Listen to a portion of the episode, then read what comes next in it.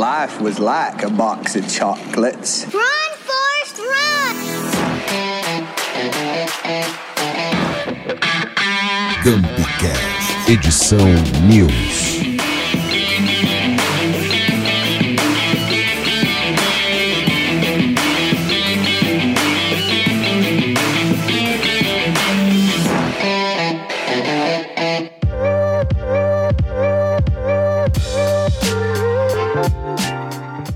A volta do BBB, as novas metas do Instagram, a ascensão da inteligência artificial, o comportamento do público gamer e os influenciadores como canal de venda. Tudo isso e muito mais em um episódio com as melhores novidades do mercado da comunicação. Vem com a gente! Olá, eu sou a Alanis Chab E eu sou Kevin de Matos. e você está ouvindo o Gumpcast Edição News. Um acumulado de insights com a curadoria da Gump para começar a semana bem informado e cheio de ideias. Se você pudesse me dizer, se você soubesse o que fazer. Se querer é poder, ter que ir até o final. Se quiser vencer, hey brothers! Finalmente o melhor reality show voltou e a alienação tá liberada. Esqueçam os livros, esqueçam a cultura. Todo mundo só fala de uma coisa: Big Brother Brasil. E aí, Kevin? Já tá acompanhando o BBB? Quais foram tuas primeiras impressões? Eu tava super ansioso para que começasse, né, essa, essa nova edição, BBB 23. É, eu tava querendo saber quem eram os personagens, né, desse desse ano, mas eu tava um pouco apreensivo, né, com medo de que fosse um, um BBB 22, né, de novo. E aí é, tá- a gente tava apreensivo, né? Mas conforme ali os nomes foram saindo lá no, no Big Day, ah, a gente foi ficando um pouquinho mais aliviado. Foi, eu, eu gostei dos personagens que eu vi ah, no dia, né? Que foram sendo anunciados. É, mas no fim das contas, né? Gostei do elenco. Gostei das duplas que foram selecionadas ali. É, eu, tô, eu tô bem otimista. Né? Eu tô bem otimista com essa edição. Faz apenas uma semana, só uma semana, da- no momento que a gente tá gravando aqui esse episódio, né? Faz uma semana que a galera tá lá na casa. Mas a sensação que eu tenho é que já faz uns dois meses que esse povo tá lá dentro, Sim. tretando, jogando. E eu tô amando, eu tô, tô adorando que eles não param de falar de jogo. É, é treta pra tudo que é lado. Tô, eu tô amando. É, tá acontecendo muita coisa. E Tá tu, incrível, Alanis? tá incrível. Os personagens, assim, eu também curti. No início eu fiquei um pouco apreensiva, porque a maioria do pessoal do camarote eu não conhecia. E tinha muito pipoca que já tava mais famoso que camarote, assim, então uma bagunça. Mas eu também tô curtindo demais, né? Uma semana aí de programa e já tá rolando muita treta. O Boninho finalmente nos ouviu e montou um elenco que eu tenho certeza que vai garantir muito entretenimento. Até porque a gente precisa disso depois dessa última edição, que foi um dos maiores flops da história do programa. E a minha teoria é que sempre depois de uma edição muito ruim, vem uma edição muito boa. E eu acho que não é só eu que penso assim, não. Até porque o programa ele já iniciou batendo recordes antes mesmo da sua estreia, com mais de 30 marcas patrocinadoras e cotas avulsas. Entre cotas Big e Merchants, mesmo com a saída da sua patrocinadora Master, né, Americanas, por conta do rombo bilionário, o programa já tem garantido 800 milhões em patrocínios. Mas Kevin, conta pra gente, o que esse patrocínio agrega de fato para as marcas? É, o BBB não foi de Americanas dessa vez, Não né? foi. Não foi. Mas a gente sabe, né, que a gente tá simplesmente é, em uma das maiores audiências do ano na TV brasileira, né? Se, se lá os Estados Unidos têm o, o Super Bowl, que é em um domingo só por ano, a gente tem aqui três meses de Big Brother, é uma super audiência, a galera fica super ligada, só se fala disso no Twitter, nas redes sociais, é, o tanto de conteúdo espontâneo que isso gera, meme, conversas, é, é, é um absurdo, assim, né? E isso significa que uma marca que patrocina o programa tem muita visibilidade.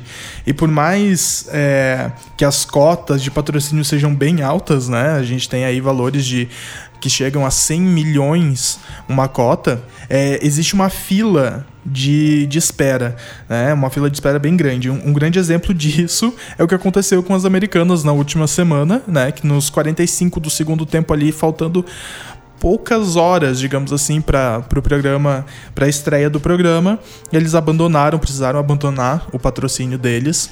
É, inclusive, a, a Americanas era ia ser uma, a primeira marca com a prova de com a, prova, com a primeira prova De resistência, né? isso, a prova de resistência que acabou que o Globoplay acabou assumindo Aham. era para ser da- das americanas.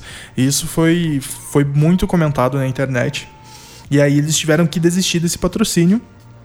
E o Mercado Livre assumiu, né? Era, o Mercado Livre era uma das marcas que estava na fila para para poder Ser a ah, ass- patrocinadora master assumir ali. Uhum. exatamente caso acontecesse alguma coisa. Bom, aconteceu, E né? aconteceu. Aconteceu, foram Não teríamos mais aquele Americanas.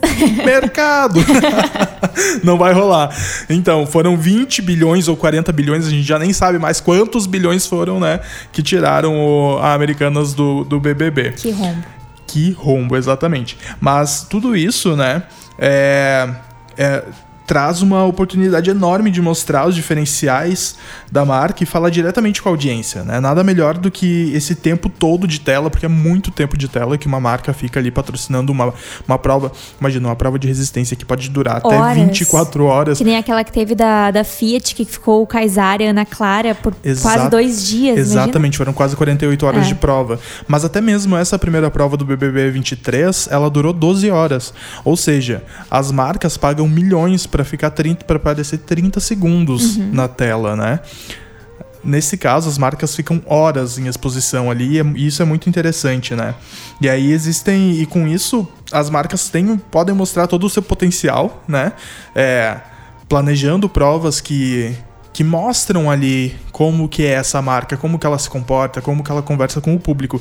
E aí a gente tem provas memoráveis, né? Que, que deixam as marcas na mente da galera até hoje, como por exemplo aquela prova, uma prova icônica que todo mundo sempre lembra no Eu amo. Twitter, do pessoal vestido de esponja, tomando É banho ali com detergente minuano. O detergente ficou na cabeça das pessoas por muito tempo. Agora, ultimamente, ele anda meio desaparecido, né? Mas por muito tempo o detergente minuano era uma das referências de, de lavadores de louça, né? Uhum. E outra, outra prova que todo ano o pessoal pede de novo também é aquela prova da Fiat de colocar todo mundo dentro do carro. Esse ano é a Volkswagen que tá de, De de patrocinador, né? Vamos lá colocar o pessoal dentro de um gol bolinha. Vamos. O povo inteiro. Faz acontecer, por favor. Coloca 20 pessoas dentro de um gol bolinha, por favor. Ai, muito bom. Realmente essas provas elas marcam muito, ficam muito presentes no nosso no nosso imaginário assim. E eu já quero marcas criando várias provas, estilo esse BBB raiz mesmo, com participantes sendo colocados no teto só com super bonder. Então agiliza isso pra gente, Little. Por favor, Boninho. Que o TikTok já está instalado nos nossos aparelhos e nos nossos corações não é novidade. Danças, receitas, dicas, do it yourself, curiosidades, humor e uma infinidade de outras coisas que nos prendem por horas dentro do aplicativo. E foi sentindo a força das dancinhas de seu maior concorrente que o Instagram se viu na necessidade de traçar novas metas para 2023. Inspirar e conectar são as estratégias da marca para retomar a preferência do público. O TikTok realmente está ofuscando as outras plataformas, não é mesmo, Kevin? Mas afinal, quais vão ser as estratégias que a marca vai tomar para atingir esse objetivo? É isso aí. É segundo o Adam Mosseri, que ele é o chefe do Instagram, é, ele contou recentemente as três grandes prioridades da plataforma para 2023. Então, olha só, a primeira delas é inspirar as pessoas a serem mais criativas, que eu acho que é algo que o Instagram nasceu fazendo isso, né? É, originalmente ele tinha ali uma plataforma completamente voltada para imagens, para fotos estáticas, e isso foi se alterando conforme o tempo foi passando. E ele sinaliza isso, dizendo que o Instagram nasceu com esse propósito e a plataforma pretende priorizar isso nesse ano. Eles vão dar uma, uns passinhos para trás, vão voltar às origens. Né? Os especialistas avaliam que isso deve significar mais customização de, do visual e mais ferramentas de edição, com foco na criação de realidade aumentada e integração de, obje de objetos e experiências 3D, destacando assim o trabalho dos creators.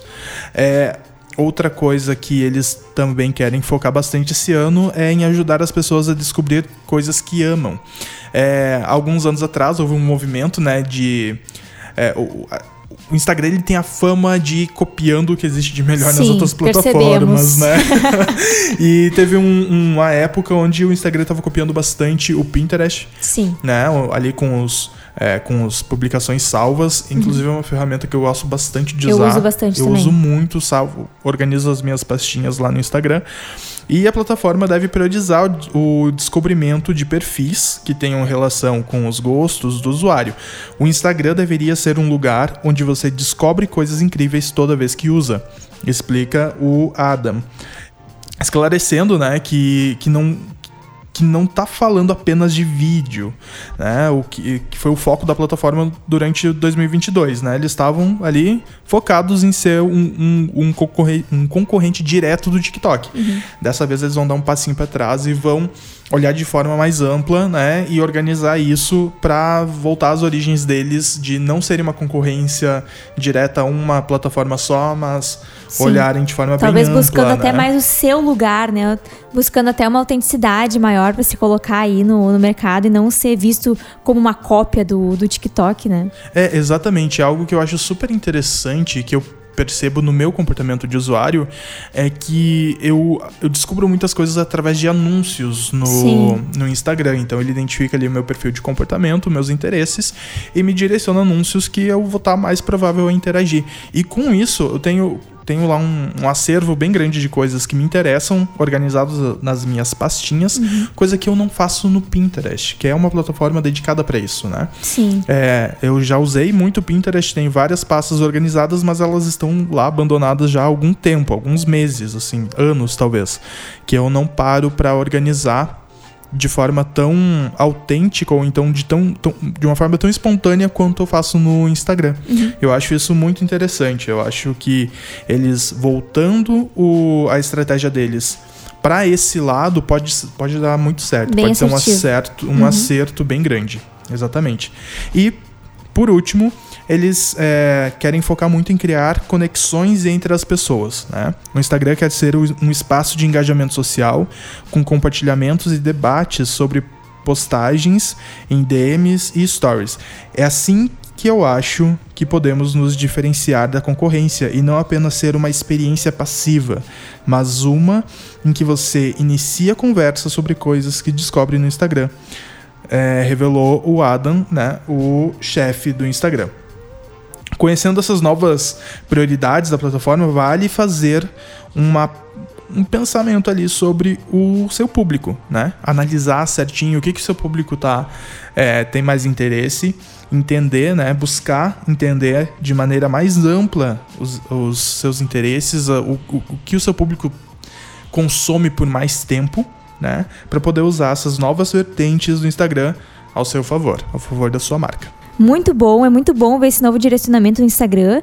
E a gente vai estar de olho, acompanhando de perto aí todas essas mudanças do Instagram nessa disputa aí acirrada e aproveitar todas as oportunidades para que as marcas possam estar explorando então da melhor forma essas novidades da plataforma.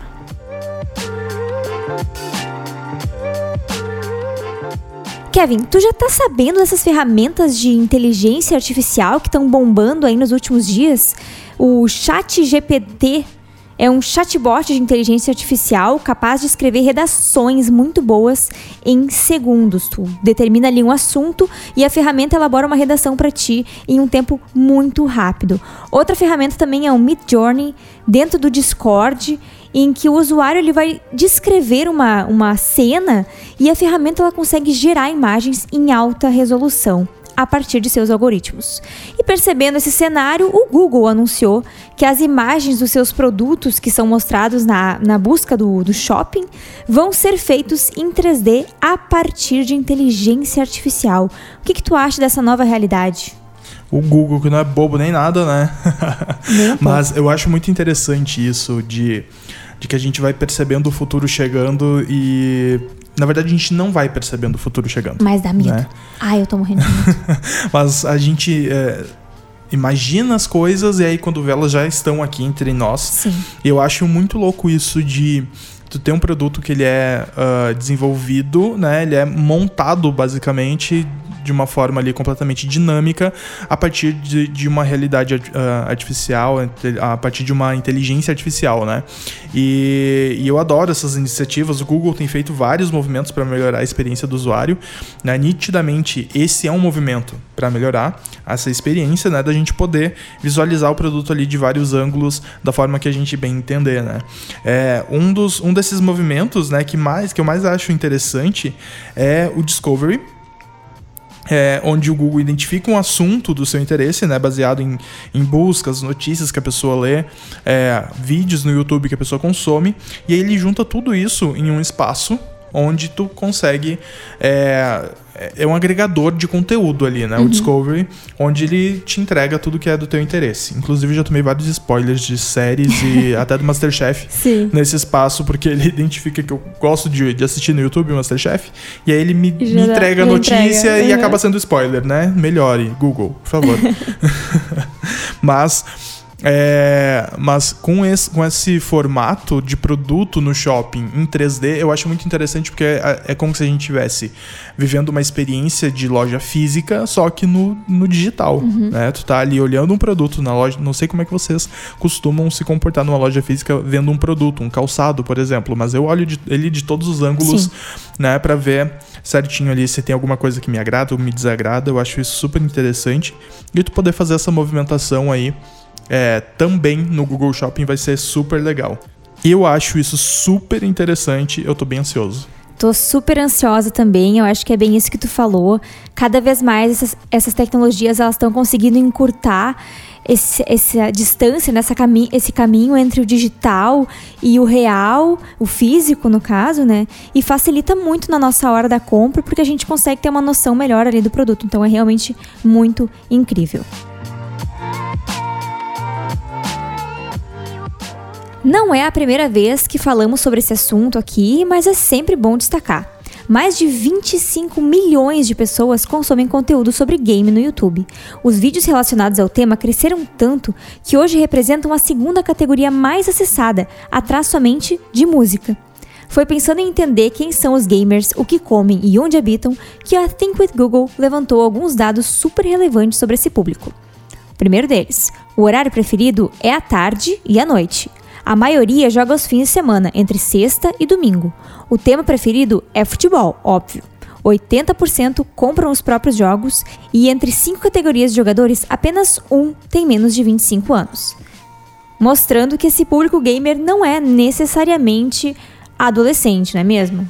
É, e olha só, Lanis, tem insights muito interessantes aqui que, segundo a pesquisa, a melhor maneira de falar com essa galera é observando os hábitos de consumo e o tempo de jogo. É, essas partidas online, elas costumam durar horas e horas. As, e as pessoas ficam sentadas ali na frente do computador ou da, ou da televisão, né? ah, jogando. Então, a partir daí pode existir uma janela de oportunidade relacionada a comida, bebida, descanso muito grande, né? Entre outros produtos que, são, que podem ser relevantes. É, com esse público, também é essencial ser relevante e falar com propriedade do tema. Então não adianta ele querer se apropriar, falar sobre games sem entender profundamente do que, que tu tá falando.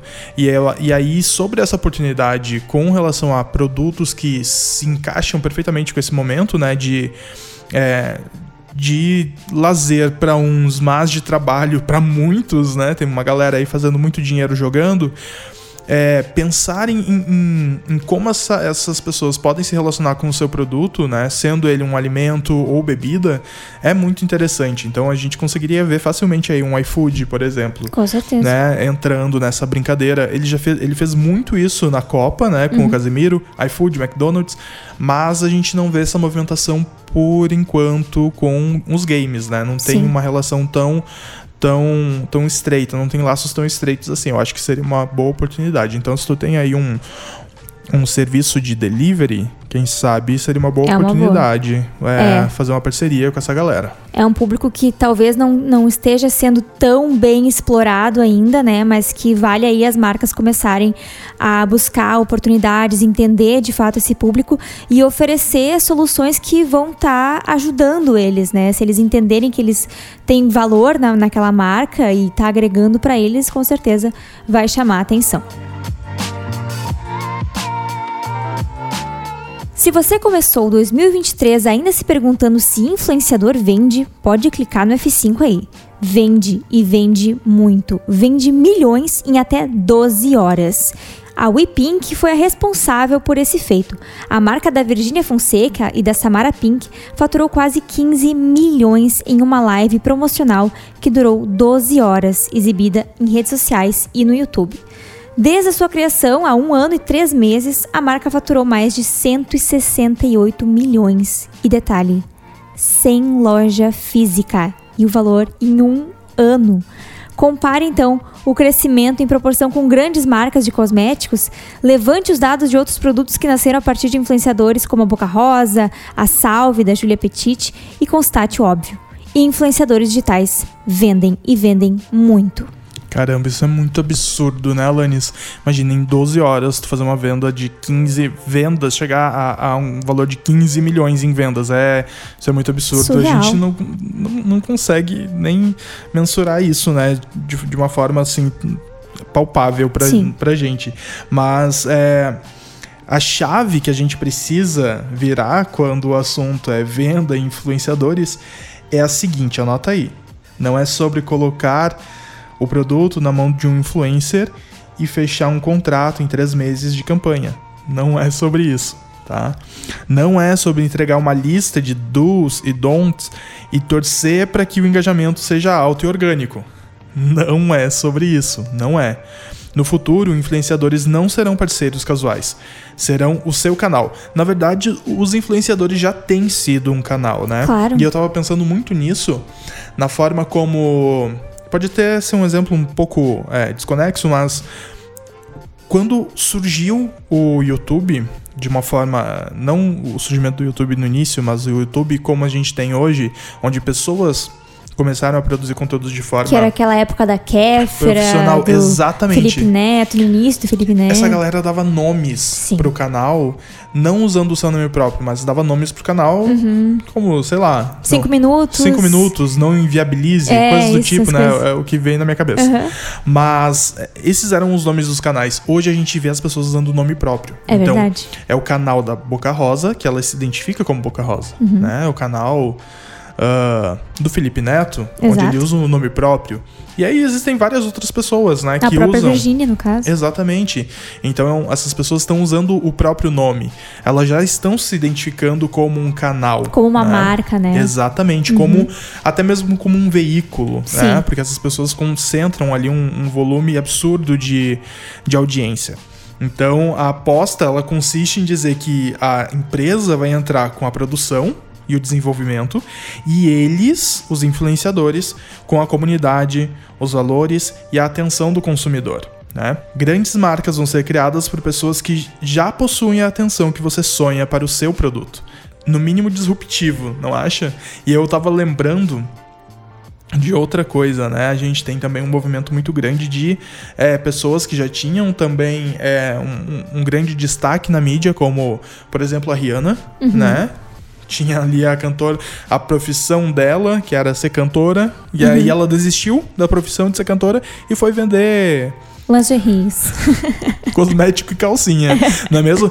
Mas ela, o que que aconteceu? Ela se tornou simplesmente a, a artista mais rica do, do mundo, né? Só vendendo, não, não só vendendo, não, mas, mas porque foi vender os, os lançou as linhas de maquiagem dela, lançou a linha de lingerie. De roupas íntimas, na verdade, porque tem, tem roupa masculina também. Sim. É, e isso contribuiu muito para a fortuna dela e ah, e também auxiliou. O que ajudou muito foi essa, essa base que ela tinha de influência, né? E, e na verdade até, até então, até esse momento, ah, não existia essa movimentação tão grande de artistas é, criando um, um- um segundo caminho ali, né? Ah, o trabalho deles era música, né? E entretenimento, digamos assim. Mas a partir desse momento eles conseguiram, começaram a, a lançar seus produtos Enxergaram próprios, né? essas outras oportunidades Exatamente. A partir disso a gente tem aí a Lady Gaga também com, com a marca de maquiagem. aí. Sim. A Selena Gomez com marca de maquiagem. É. A, a Beyoncé com a marca de roupas dela, né? Então a gente tem aí várias, várias outras pessoas é, enxergando oportunidades, né? Então a gente tem é, os influenciadores fazendo esse trabalho, mas a gente também tem artistas aí que não necessariamente eram, né, eram vistos como, como pessoas de grande influência também vendo essas oportunidades. E aí, tá pronto para mergulhar no marketing de influência e a importância das comunidades? Tá pronto para trazer a sua empresa para esse lado? A É. Virgínia tá. E muito, hein? Exatamente. Por- até porque o caminho que as marcas têm com o consumidor final, ele vai ser muito maior do que se ele optar por fazer um trabalho com um influenciador que já tem a credibilidade junto com o público Exatamente. final. O público já escuta ele, o público já acredita na palavra dele. Então é muito mais fácil construir esse caminho junto com o influenciador. Mas claro, tu vai ter que fazer toda uma curadoria, entender qual é o seu público, que tipo de influenciador o seu público consome e se esse influenciador também tá de acordo com os teus valores de marca, né? E é isso aí, galera. Eu espero que vocês tenham curtido os insights dessa semana. E como sempre, a gente deixa aqui o convite para você, nosso querido ouvinte, para contribuir com seu feedback ou com alguma sugestão de conteúdo. É só nos mandar um oi no Instagram, arroba Agência Gamp. A gente vai adorar te ouvir. Isso, a gente te espera na semana que vem com mais um Gumpcast Edição News, o seu acumulado de insights com curadoria da Gump. Até mais! Até mais!